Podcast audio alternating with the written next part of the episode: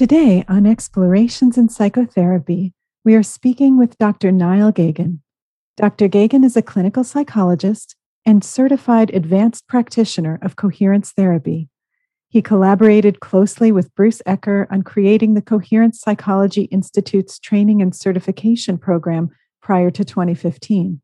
He was a contributing author to the groundbreaking book Unlocking the Emotional Brain on coherence therapy and memory reconsolidation. In recent years, Dr. Geoghegan has headed the development of the Experiential Psychotherapy Institute. Its mission is to educate practitioners on the theory and techniques of a whole family of related experiential therapies. Niall, thank you so much for joining us today. Thank you so much for having me. Niall, thanks so much for sitting with us today. And many, many congratulations on your long, interesting, and rich journey as a therapist through so many great contemporaneous modalities of psychotherapy, and also for the recent development of the Experiential Psychotherapy Institute. I see your mission for this institute to educate practitioners on the theory and techniques of a whole family of related experiential therapies such a pioneering and complex mission. How is this Experiential Psychotherapy Institute doing and growing? Well, we just launched it about six months ago, and it's growing incredibly quickly. Um, there's a lot of excitement, and and I think it's because it it is sort of filling a, a niche that has been missing for some time. There's so many. This is such an exciting time to be a psychotherapist, in my view. The last decade or two has been a particularly exciting time to be a psychotherapist because there are so many of these experiential psychotherapies that have been developed and have actually really gotten a foothold in the world and are, have grown to have large to each be a large school. And and but this gives people an opportunity to branch outside of the schools that they maybe have already discovered and spent a lot of time becoming expert in. And as people are realizing they can draw techniques and ideas from different schools, it's just enriching. Uh, I think it's enriching a lot of people's work. So exciting. And I'm just curious about how your journey with experiential psychotherapies began, kind of what initially got you interested in taking an experiential approach to work with your clients. Yeah, well, so I was in grad school for psychotherapy in the early 2000s, 2001, 2002, 2003. And I was in a psychodynamic grad school um, that really only taught very, very long term work or a little bit of CBT on the side, but it was really mainly very long term work. In fact, one of the catchphrases that my professors in class after class would repeat was that the the only they, they would say you know there's no difference really in the outcomes of therapies. The only difference we found is the longer the therapy the more effective the therapy. And i liked a lot of what i was learning. I, I mean i got a great education but i always felt like i don't want to do work that has to be so long and so slow. I always had this just desire to find something that was more effective more quickly. Yeah. and and I found that personally, I found that when I took a class with Bruce Ecker on coherence therapy, he was teaching at another local grad school. Um, and uh, that my well, at that time my girlfriend, but now my wife was in, so she got me turned on to this class that she was taking with Bruce Ecker, and I went and took his class and realized this is the answer that I've been looking for.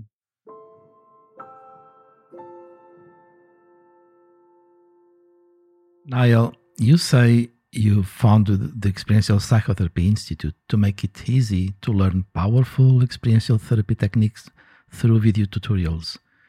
In the Institute website, the following are already represented, with more to come, you say internal family systems, Diana Fosha Accelerated Experiential Dynamic Psychotherapy, Bruce Ecker's Coherence Therapy, Intensive Short Term Dynamic Psychotherapy, Les Greenberg's emotional focus therapy, Peter Levine's somatic experiencing, and many, many more.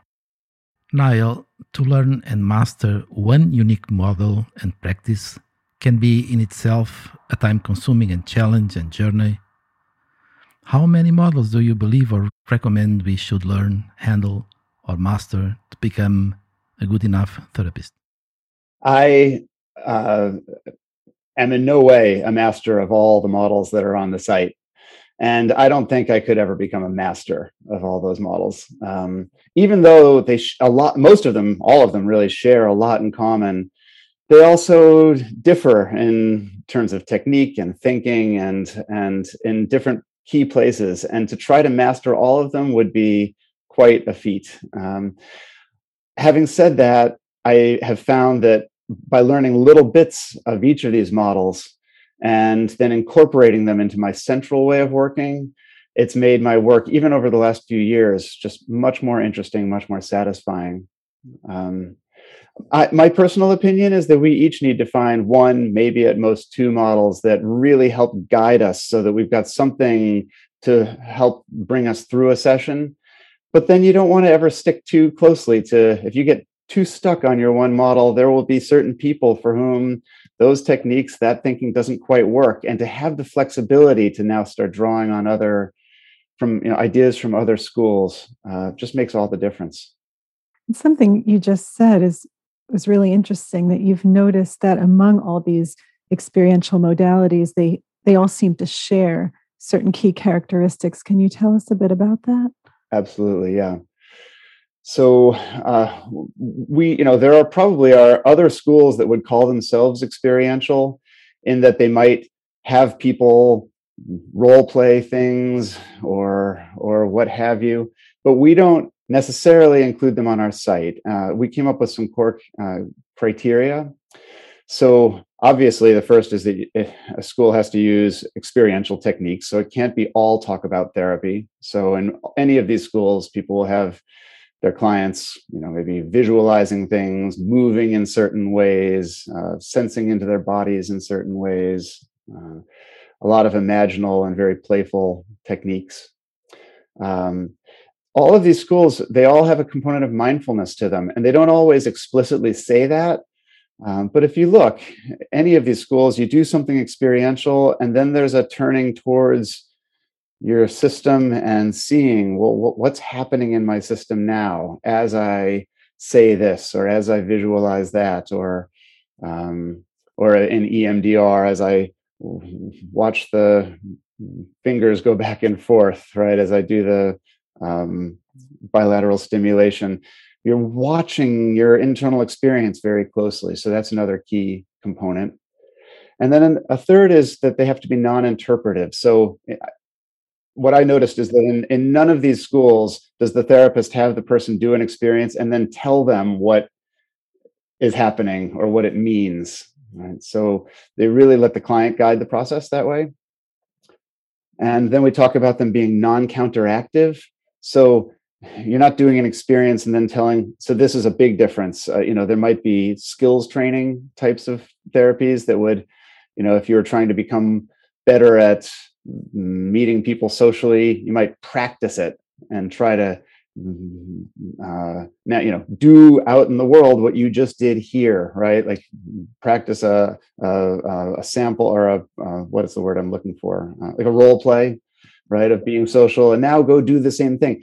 We're not trying to train people to practice doing things. It's more we're, we're doing experiences as prompts to see what comes up and then we attend mindfully to that and then we added this last criteria that they're warm and relational, which many therapies could say that they are. Um, but but all these therapies most certainly are. I think clients always say that they just really have this very warm, comfortable feeling of being held uh, by the therapist and supported by the therapist in these forms of therapy. Yeah, beautiful. So it's a really helpful summary. Thank you.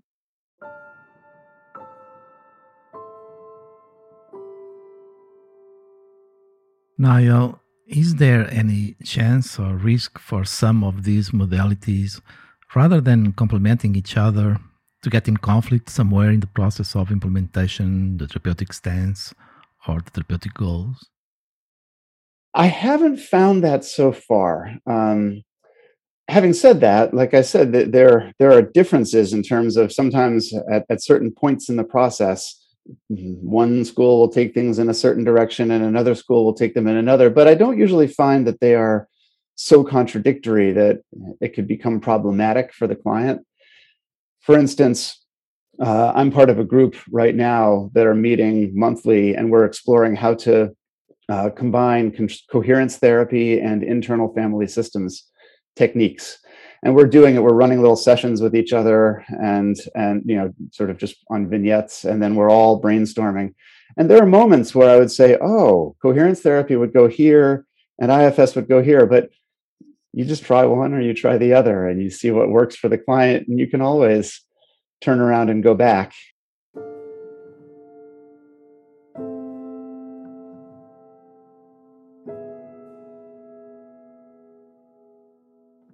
Niall, is there a modality of psychotherapy that you would say informs your practice more than any other? How do you see yourself today? You see yourself as a coherence therapist or as an IFS informed therapist?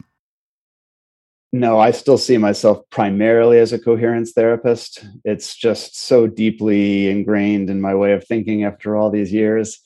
Um, and I find that coherence therapy is is somewhat of a, a meta model in that even the way Bruce has always talked about it, uh, Bruce and Laurel in their books have always talked about it as you know you can bring in techniques uh, from anything, any any model, as long as they fit certain criteria um, that make them compatible with coherence therapy, which almost all these schools, uh, the techniques from almost all these schools do fit. So I still consider myself primarily a coherence therapist, but I certainly draw from many of the IFS and Hakomi and AEDP. I draw from all these different schools. So now when we kind of think about some of the issues that people bring to therapy, you know, if they've got troubling or uncomfortable symptoms or reactions or behavior patterns, what we notice is the majority of these are often rooted in implicit emotional learning. So, this learning that took place out of their awareness really early in life. And of course, the work of Bruce Ecker and other neuroscientists has shown us that the brain has this ability to modify or erase specific learnings through the process of memory reconsolidation and it does seem like these experiential psychotherapies are particularly efficient and effective at leveraging this capacity of the brain to heal itself. So, just wondering if you could speak to that a little about memory reconsolidation in the context of these experiential modalities. Yes, yeah.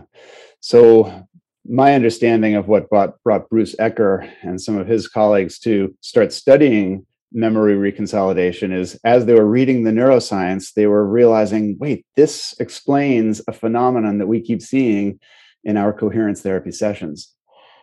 And and because there was always a, a component in the computer uh, in the there's a, a, a, stage of the coherence therapy model uh, called uh, transformation where we would do something called we, we used to always call it juxtaposition we still call it that sometimes now we call it experiential mismatch. It's really the same thing.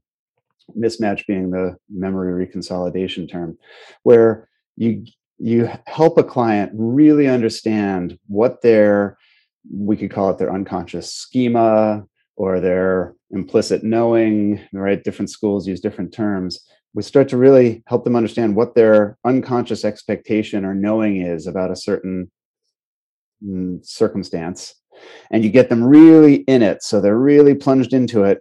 And then, and this is the mismatch or the juxtaposition, you, you bring in some piece of their lived experience that doesn't fit with that very global schema about self and the world. And in that moment, and you help them really hold both of those in the same field of awareness at the same time.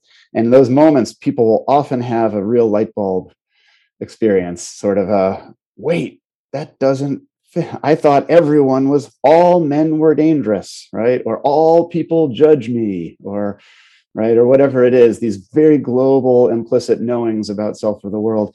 And then they would suddenly see this piece of information that doesn't fit, and it kind of just has the experience or the, or the effect of popping the the schema to the point where if you can really help them then integrate that, people report it just didn't come back. There's that moment where it seems like the whatever the neuronal network is that was holding that schema seems to have loosened and we call it reconsolidation because when it comes back together it comes back together in a new and different way. And people will say yeah before that experience i thought it just i knew it was always this way. And ever since that experience i realize it's more nuanced than that. And some people are like that and some people aren't like that. Sometimes i'm like that and sometimes i'm not. So that's not a scientific explanation of neuro of, of memory reconsolidation. Of course. But it is yeah. the that's the experience of it in psychotherapy. The experience of it yeah. And all of these schools have some version of that. Yeah. And it's so interesting because sometimes in ifs we're working with these protective parts and we might hear something from them like you know, what's the point? We can't change the past. Why bother to go stir it up and connect with it? What's the point? And what you're just talking about really is the point because this process of memory reconsolidation, no, it's not going to erase the autobiographical memory. Whatever happened, they will still remember that that happened to them. It'll still be true. But we can really bring about this change in terms of how what happened in the past affects us in the present and in the future now because this old learning has really been replaced. When we talk about implicit memories you're drawing a really important distinction between their autobiographical memories of course those never change. The implicit memory is really more it's a meaning. It's the meaning that was drawn from the traumatic thing that happened right? Exactly. Right. Absolutely. The world is not safe right? Or the world is against me or whatever right? There are these there's a whole range of these. We tend to see patterns and and, and the, the types of meanings people create. So you find yourself working on certain ones fairly frequently right? But then some people come up with new and unique ones. In ifs this is what we call the burdens that the parts have taken on exactly. the meanings that they've made of these experiences. And something i've noticed and i think you were speaking to this already a little bit but just to see if there might be anything more there. Um, something I've noticed as an IFS therapist is that there are several factors or conditions that a therapist can influence in a session that can contribute to whether a particular mismatch or juxtaposition experience that happens in the session is actually transformative as opposed to merely counteractive or ineffective. So, in, in your experience, what conditions would ideally have to be set up in the session for the healing to actually really be transformative? So, the biggest mistake people make is trying to go for transformation too soon, too early in the session. Because if you start coming up against something and you immediately try to bring in some mismatching bit of data, it, it usually will be experienced as uh, as um, counteractive the client will feel like you're trying to change their perspective. And and so that's one one key piece is you can't if the person is not fully completely in their world their world of knowing or meaning we're not ready to do that yet. And it'll usually backfire. If anything when you come in too soon it'll often bring up that their their their emotional knowing will get stronger. It'll resist your urge to try to change it right? Yes. No i com- completely see that. Timing is very important and in ifs i really think about that state that the client can get into we really have to feel into whether they've accessed at least a critical mass of self energy so that really exactly. speaks to what you're talking about. That's that's one big one. And the other one i would say is and bruce really um, Bruce and Laurel in their original book uh, really outline this nicely. Um, you want to get to the deepest level of meaning that you can possibly get to. So they outline these four orders of meaning, right? but you, you sometimes people want to jump in again too quickly and without having fully fleshed out how deep and how global does this knowing or this meaning go. So I'll often have a moment where I think, oh, maybe this is where I would want to go for juxtaposition or transformation. But then I'll think, mm, let's see, let's see what more. And you'll often find, oh, there's a whole nother level of global knowing or global meaning. And, and when you're down there, that's when you want to start bringing in uh, uh, an experiential mismatch. Thank you.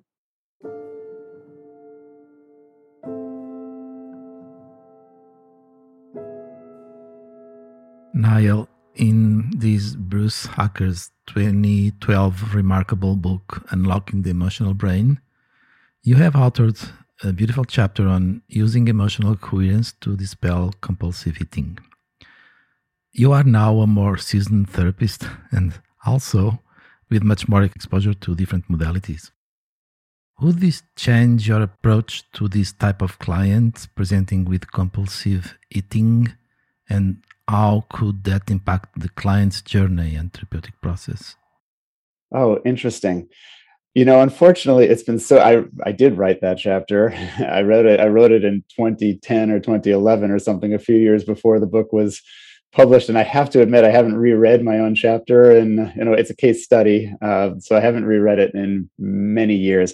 I was doing straight up coherence therapy with her at that time, and to be honest, I probably wouldn't start uh, any differently than I did uh, my the nutshell version of that case study was that she I, I remember the woman well. Um, she was significantly older than me. I was maybe 35 or 40 at that time and she would have been in her early 60s maybe and had been doing weight loss and gaining for many many years and and at first she came in just wanting to talk the surface level is just about eating and weight loss and why can't i lose the weight as we explored further in coherence therapy, we're always looking for what's called a pro symptom position, as you know. And a pro symptom position is a fancy word, but what it really means is we're looking for the unconscious knowing or meaning that makes a person maintain a symptom. And for her, fairly quickly, within a few sessions, it became clear she had been through a lot of sexual abuse and she had a, a knowing or meaning that uh, if she was attractive, she would uh, bring unwanted male attention to herself. And so she had to keep all this fat on her body, was keeping her safe. But that was a completely unconscious strategy that she was holding. It was an unconscious knowing and it was an unconscious, she was married to a nice guy. It wasn't like she was terrified of all men. She didn't think of herself as terrified of men. But we found that there was a part of her that was very attuned to a certain kind of danger in the world and had been for all those years. So I would be, I would probably approach that session very much the same now. I would probably just drawn slightly differently on maybe different techniques to help speed up the work. Uh, now I would have many more techniques in my tool bag, but the basic thinking of it would have been to find that knowing or meaning and then to work on how to help her how to help help how to help that part of her catch up to knowing that oh i don't need i'm safe now in the world i don't need to keep all this fat on my body in order for me to be safe right at this point i'm not a target like i would have once been and i can protect myself in ways that i couldn't when i was a little girl yeah so the core of the work would be the same yes the core of the work would be the same yeah and it's it's interesting that you bring up the whole idea of the pro symptom position. And when you were talking about your background before, I realized we were probably in graduate school around the same time. And I had a very um, CBT based training back then, and something that really drew me to experiential models, particularly to IFS, is that I had found that sometimes the CBT position would unintentionally strengthen the anti-symptom stance of the client and because on one level it put the therapist in a position of colluding with the part of the client that didn't like the symptom and that wanted to get rid of it and then that increased the resistance to change because the part that was creating and maintaining the symptom just as you gave in this case example really felt like it needed to do that and that it wouldn't be safe to let go of that symptom or process. So with IFS and some of these other experiential models, we have this chance to engage directly with the part of the client who truly believes it would be unsafe to release this and work in just a much more respectful way that also kind of transcends cognition. So appreciate you talking about the example. Absolutely. If you just if somebody comes in with a symptom like oh, compulsive eating and we try to help them figure out systems and structures okay you'll only eat certain number of calories in the morning in the evening and the et cetera and we're pushing like that and trying to help them do that but there's a if, if you can see my hands right now i know listeners can't but i'm holding one hand up in a way that where it looks like a wall and we're pushing against the wall but the problem is there's often an invisible very powerful force behind the wall that's supporting that wall in this case it was that you know, being fat, she didn't like it, but she really didn't want to be a target for, you know, becoming sexually abused again. And if we're not finding out what's supporting that wall in the first place, we can push really hard And oftentimes it'll be threatening to that part. And that part will, like you said, I think get stronger to, it'll shore up its defenses.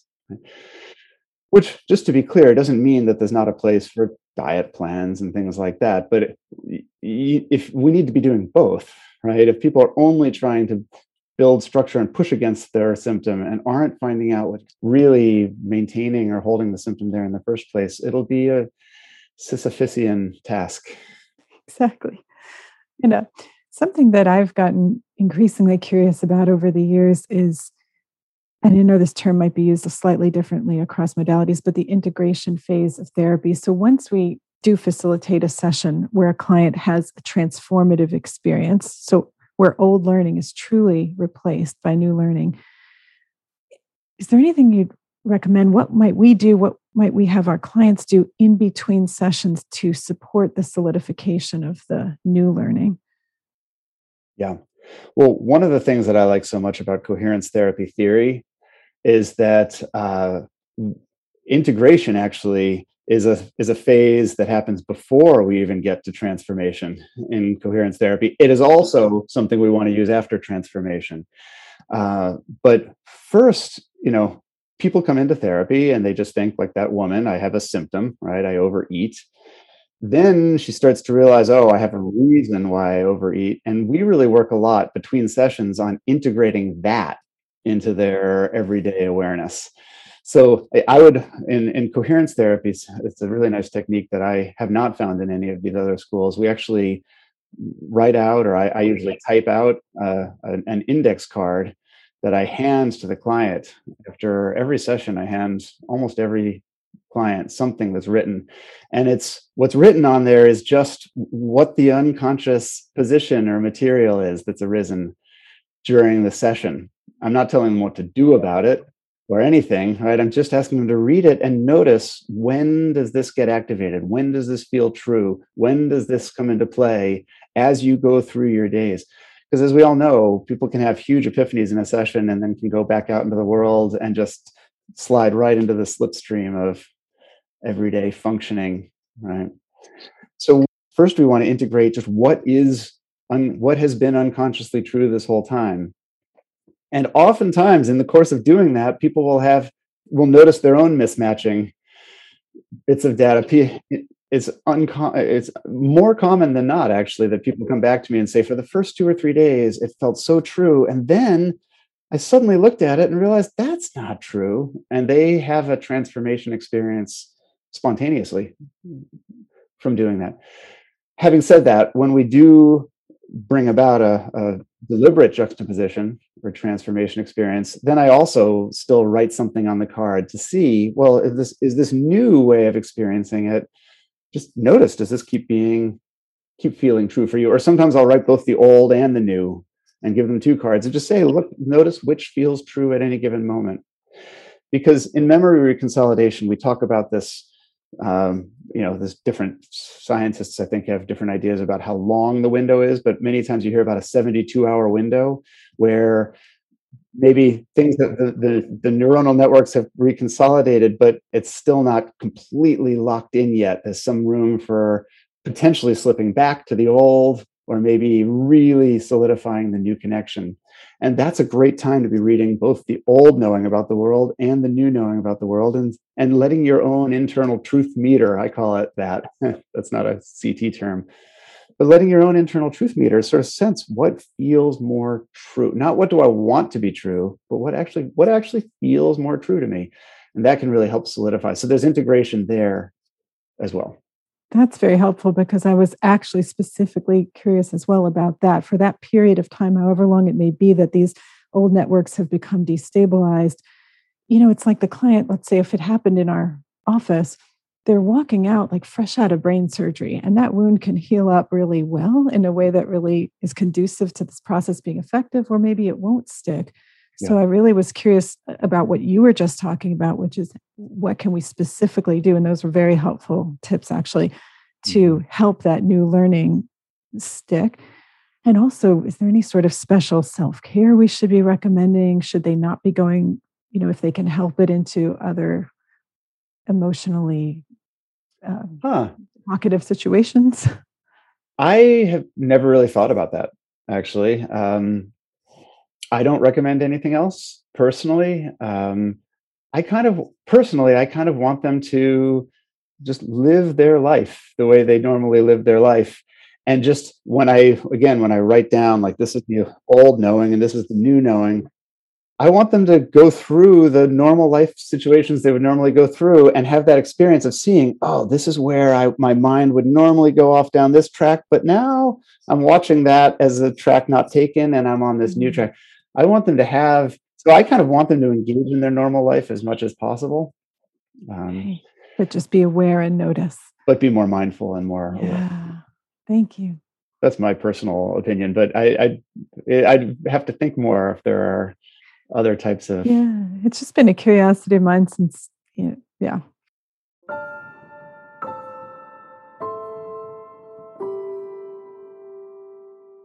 Niall, how careful should we be using techniques out of their native or natural therapeutic modalities and philosophies? Would you recommend any kind of adaptation or caution? I do think it's important to not just learn a technique from this school or a technique from that school, but to actually take a little bit of time to understand the, the, the thinking and where it comes from. As I said, especially in the early stages, most of these schools are not coming from vastly different places. So you'll usually find that the way this type of therapist or that type of therapist the ones that are highlighted on our site are the, the way they're thinking about things make intuitive sense to you if this is how you already work. That's for people who are already doing experiential work. I want to mention that the other reason we created this site was to because the vast in my experience the vast majority of therapists in the world are still not working experientially at all and don't even know that mm, experiential work is necessarily a, an option. Uh, so I would say it can be a little tricky if you're coming in from non experiential work to just start grabbing a technique and grabbing a technique there. Because I remember when I first first learned coherence therapy and tried it on my first client or two. I think it was the second client I ever tried it on. We started doing an experiential technique and it brought up all kinds of material for her. And then I realized, oh, I don't know what to do with all this material. I felt like I had suddenly was driving a, a Lamborghini and had just floored it. And didn't really know where the road went next, you know. So to take a little bit more time if you're completely new to one of these schools to really understand where do we go next if we if we suddenly evoke a whole lot of material for the client would be important. But that's not to dissuade anyone who's new to experiential work. I, I would love for many many people to be introduced to experiential work through this site and your website really does provide an opportunity for therapists to learn about a whole variety of experiential models. And you know, you've touched on this a bit, but just as we're bringing our conversation to a close, I'm curious in your view, just how might being exposed to this range enhance the work of therapists that may already be working primarily from a particular experiential model? Yeah. I think no matter how skilled we get at one particular school of therapy if we just stick to the same techniques long enough it's things can start to get a little rote and get a little stale. And to me the whole the best part of being an experiential therapist is how creative and playful and it is right? And to bring in you know 10 or 15 or 20 new techniques that we can pull on, even if it's in the context of our original way of thinking, just adds it adds a, a brightness and a vivacity to our own work, which is not only good for our clients, but I think it's good for our own spirits and our own mental health as therapists, especially if you're seeing lots of clients day in and day out, you know, it can become a bit of a grind if we're not careful. It doesn't immediately. It didn't for me for a long time, but but as I bring in new ideas, I I can literally feel new synaptic right uh, uh, connections being made in my own mind, and my and and redefining redefining also my own understandings of what is possible in therapy and what the limits of therapy are. It's in, it's a super exciting. I'll come up lit about a, a session if i've just fi- figured out how to bring in a new technique and be excited about it for days sometimes.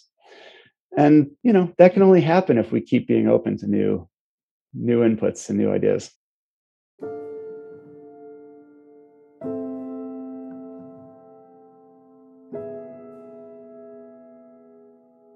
Such a pleasure to talk to you, Niall. Wishing you the best on this integrative and didactic project of yours on experiential psychotherapies. And we hope we can keep meeting and sharing our amazing experiential practices and modalities. Thank you. I would love that. Yes. Yeah. Anibal, Lexi, thank you both for having me on. I'd love to talk more at some point in the future and we'll collaborate in various ways, I'm sure. Absolutely. Thank you.